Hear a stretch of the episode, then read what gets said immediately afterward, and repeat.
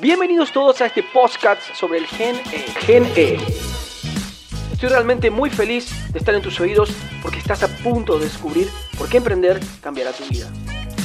Tenemos por delante algunos episodios con muchas herramientas para hacer que esa idea que no te deja dormir se transforme en una marca inolvidable.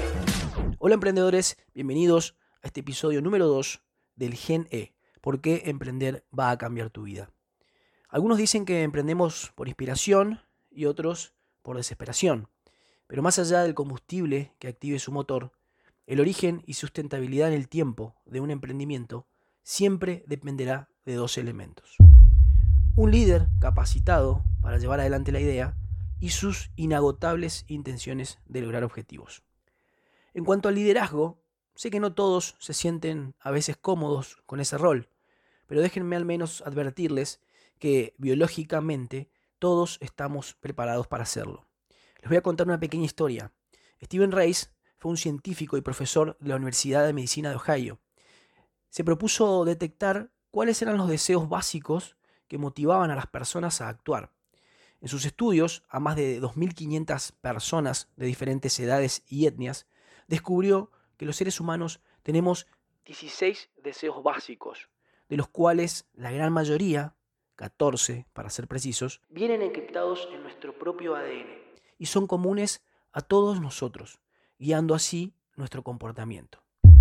Para aquellos que aún permanecen inmóviles en su postura de dudar de su capacidad para liderar algún proyecto o emprendimiento, este sería un buen momento para llevarles a sus oídos que uno de esos 14 deseos de los que traemos de fábrica en nuestro ADN es el deseo de liderazgo de logros y de ser competentes.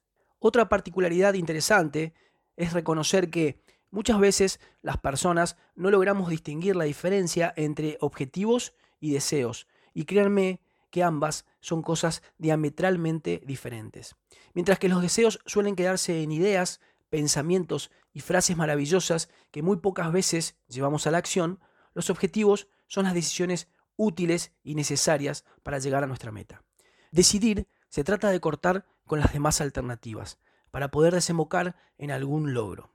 Pero para obtener resultados verdaderamente valiosos para nosotros, nuestras decisiones deberán ser innegociables. Al emprendimiento deberán atravesarlo dos ciclos. Yo los llamo ciclo de supervivencia propia y ciclo de supervivencia colectiva. El primero requiere la gestión de recursos económicos, propios o externos, que alimenten y le permitan al proyecto estabilizarse en el tiempo. El compromiso de ustedes para formarse y aumentar así la efectividad de la idea y proponerse una agenda social para construir relaciones que faciliten el natural crecimiento del negocio o bien encontrar socios y posibles inversores dispuestos a crecer en equipo con ustedes. Por su parte, el ciclo de supervivencia colectiva es un proceso fundamental para diseñar el futuro permite optimizar la calidad de la estructura, es un salto importante, clave.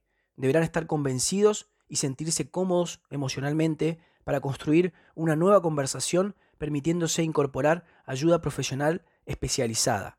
Pero también deberán garantizar la posibilidad de contar con los recursos económicos necesarios para encontrar la excelencia convocando especialistas que los ayuden a desarrollar o mejorar las áreas de su negocio. Una idea puede evolucionar y quizás transformarse en un emprendimiento que venda productos y servicios, pero nunca podrá ser una experiencia inolvidable creciendo en soledad.